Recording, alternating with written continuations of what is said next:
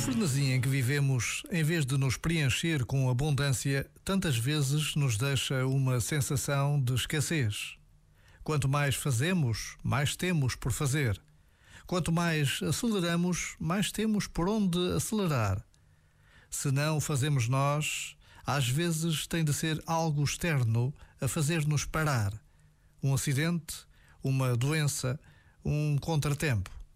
De início pode parecer apenas adversidade.